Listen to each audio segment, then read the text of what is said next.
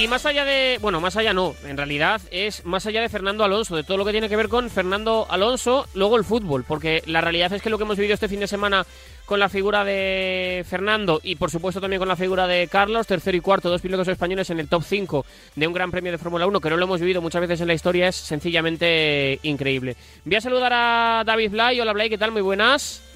Don Pablo Parra, ¿cómo está usted? Muy buenas. Pues la verdad que muy bien, muy contento y muy ilusionado, no te voy a engañar. Pues ojalá eso se mantenga. Yo no bajo el suflé de ninguna manera. Creo que lo que vivimos ayer, como tú dices, es extraordinario, más por la parte de Alonso que por la de Sainz. Vimos que, salvo por la salida de Leclerc con problemas mecánicos, Carlos había estado por debajo de su compañero en ritmo y esa era la realidad y había perdido la opción de podium porque había otros pilotos que estaban yendo más rápido que él. Pero aparte de eso, pues vimos a Fernando Alonso, yo creo que competir con un coche decente por primera vez en muchos años, haciendo adelantamientos a coches que antes eran inalcanzables a pesar de que hubieran bajado sus prestaciones el año pasado, como los Mercedes, que todavía tiene muchas posibilidades. Es saber, por ejemplo, que estamos en un momento en el que Fernando Alonso, cuando debutó con Ferrari, ganó su primera carrera y luego no pudo conseguir ir hacia arriba. Y yo creo que Red Bull no es alcanzable a corto plazo pero solo pelear por estar arriba me parece una noticia que a todo el mundo le hubiera inspirado muchísima confianza desde el principio y que es a lo que seguramente nos vamos a acostumbrar, por lo menos en la primera parte de la temporada. Decís lo que los que habláis de Fórmula 1, que los milagros en Fórmula 1 no existen, pero ¿esto es un milagro, Blay? Eh, ¿Esto que un equipo el año pasado fuese el, peor o el segundo peor y ahora sea el tercero mejor o el segundo mejor o esté peleando por ser el segundo mejor? Es prácticamente un milagro, ¿no? Es un cambio brutal de lo que ha pegado Aston Martin de final de campaña del, del curso anterior a este. Bueno, yo quiero eh, ponerme en dos puntos de vista. Un punto de vista es que cuando Fernando Alonso deja el pin y se va a Aston Martin, deja el pin por unas circunstancias que quedan muy claras, pero no queda muy claro por qué se va a Aston Martin. Y entiendo que hay conversaciones en las que le explican que algo así va a pasar. Pero también te vas al otro lado y Helmut Marco ha pegado un raje descomunal este fin de semana diciendo que toda la gente que se fue de Red Bull para marcharse de Aston Martin solo le ha faltado ponerle las pegatinas de Red Bull al coche en cuanto al diseño y a las prestaciones. Obviamente hay un trasvase de ideas, obviamente hay lo que se llamaría ahora en el lenguaje corporativo un expertise por parte de muchas personas que están dentro de Aston Martin, pero luego hay que hacer ese coche y hacer que funcione.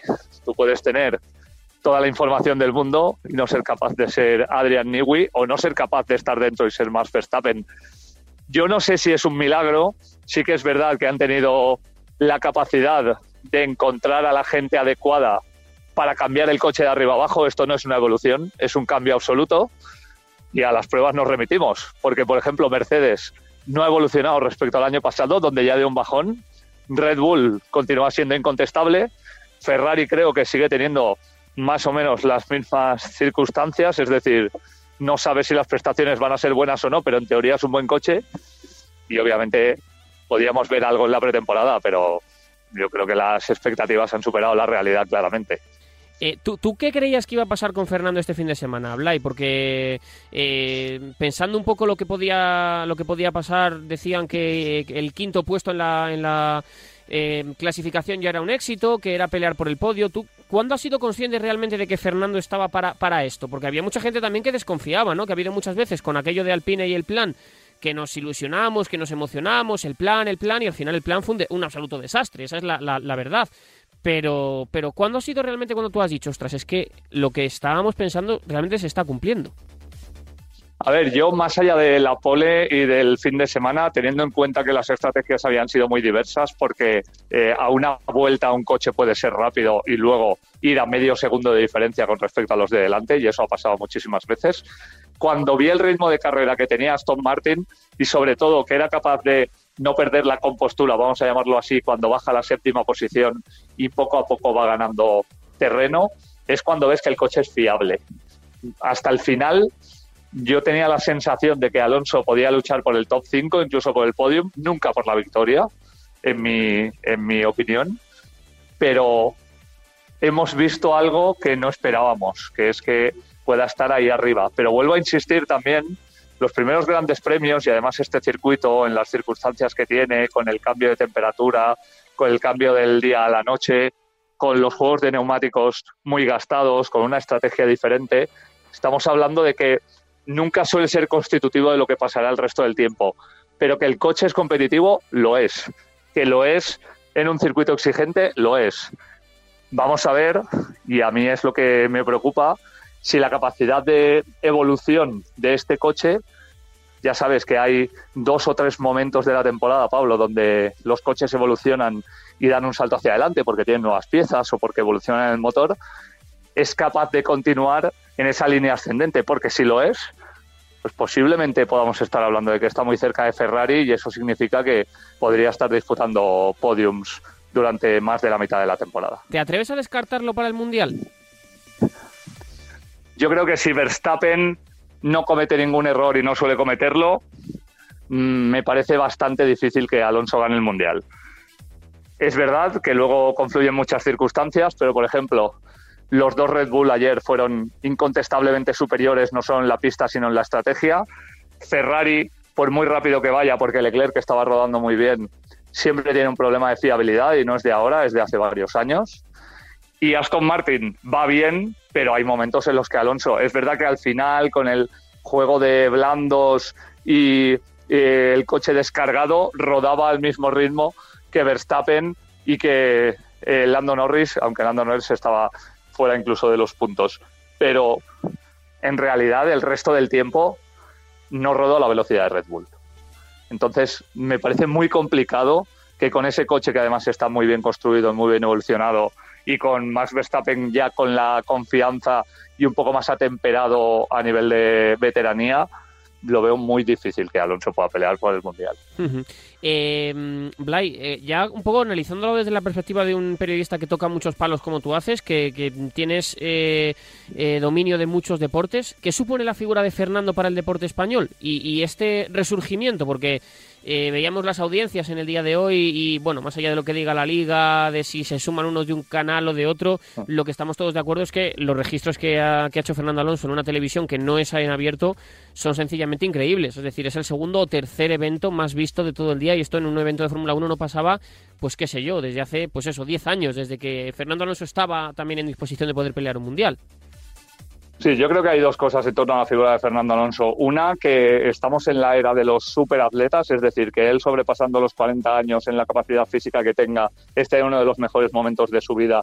No se evidencia que se ha acabado lo de que a los 30 o a los 35 años, si te has cuidado bien y si eres capaz de mantener una disciplina, no puedas estar compitiendo al máximo nivel. Eso lo estamos viendo en muchos equipos de fútbol con Luka Modric, por ejemplo, sin ir más lejos, en el Real Madrid y lo estamos viendo también en otros deportes. Por otro lado, creo que España es un país de modas. España es un país de fútbol que cuando Indurain ganaba los tours hacía audiencias salvajes en una tele en abierto y que en cuanto ha habido un poco de movimiento en la Fórmula 1, pues ha intentado dar otra vez eh, ese salto que tuvo en su momento, recordemos muchas veces con retransmisiones en abierto, por lo menos en los inicios cuando Fernando Alonso ganaba. Pero es verdad que Alonso tiene la capacidad de generar algo que, por ejemplo, Carlos yo creo que todavía no tiene y que no creo que nadie tenga en sus respectivos países, que es el hecho de haber levantado prácticamente de la nada a una afición, a un deporte que casi era inexistente en la mente de los españoles. Entonces, ese mérito no se lo puede quitar nadie. Y, yo creo, no, no, sé si se va a recuperar aquello de que la ibas a la barra de un bar y todo el mundo sabía lo que eran los neumáticos duros, los neumáticos blandos, el compuesto mixto, si era mejor Bridgestone, si era Michelin, qué neumáticos degradaban antes, después. Todo el mundo se había sacado una ingeniería aeroespacial y sabía de aerodinámica a la perfección. No, no sé si eso va a llegar a volver a pasar, pero lo que sí que es una realidad es que eh, tener un Fernando Alonso fuerte en, todos los niveles, a nivel social, a nivel popular y a nivel también yo creo que incluso para la propia Fórmula 1, en, en, todos los sentidos, teniendo en cuenta el dinero que mueve la Fórmula 1 a nivel mundial, creo que es muy importante el recuperar una figura como la suya. Partamos de una base que es que, eh, a pesar de que hablamos de una televisión de pago, esa televisión de pago engloba en su paquete el fútbol. Entonces, lo normal es que mucha gente que esté pagando ese dinero por el fútbol también eh, vea la Fórmula 1 porque sea aficionada al deporte en general. Pero efectivamente, como tú decías, Eh, a mí hay una frase de Santi Seguro la que me marcó hace mucho tiempo porque creo que es la realidad absoluta que decía que el fútbol nunca va a morir porque el fútbol es materia de conversación. Yo me iría un poco más allá. Yo creo que el deporte es materia de conversación, que, hay determinadas circunstancias, independientemente de que la economía de un país vaya bien o mal o las personas tengan más o menos trabajo, que juntan a gente de cualquier estirpe y es el hecho de poder opinar de algo que se ve conjuntamente independientemente de tu clase social. Entonces, eh, creo que eso también se ha hecho muy bien siempre desde el equipo de Antonio Lobato con las previas que son enormemente didácticas y al final lo que está consiguiendo es que muchísima gente quiera volver a hablar de Fórmula 1. No es que antes no la siguieran, porque hay muchas personas que se meten en marca.com y ven lo que pone Marco Canseco y, y se forma una opinión. Pero es verdad que poco a poco se había perdido esa conversación porque no era tan interesante y yo creo que va a volver a serlo por lo menos durante toda esta temporada. Ojalá que así sea y ojalá que Fernando Alonso nos brinde un montón y muchísimas alegrías como también, insisto, Carlos Sainz que ojalá que le marchen mejor las cosas que en este Gran Premio de Bahrein. A priori es muy difícil alcanzar al Checo Pérez y alcanzar a Verstappen, pero oye, si Fernando Alonso nos brinda fines de semana como el que nos ha hecho este, yo creo que ya merece, merece la pena eh, todo lo que hemos pasado en estos últimos años en los que incluso él dejó dejó de competir, luego volvió, eh, no, no terminó de seleccionar bien quizás desde la etapa de Ferrari, ¿no? El otro día le, leía o me salía en, en TikTok eh, un una entrevista que tenía con José Ramón de la Morena y le decían, ¿fue posible aquello de un intercambio entre Lewis Hamilton y tú en Ferrari y el otro en Mercedes? Pues sí, pues fíjate dónde hubiéramos ido. Ahora a lo mejor Alonso tendría ocho mundiales y sería el mejor piloto de la historia. Pero bueno, la carrera de Alonso es la que es. Yo creo que la firmaría cualquiera y ojalá que nos dé, insisto, y nos brinde muchísimas alegrías y muchas sonrisas. Blay, siempre es un placer escucharte. Un abrazo muy grande.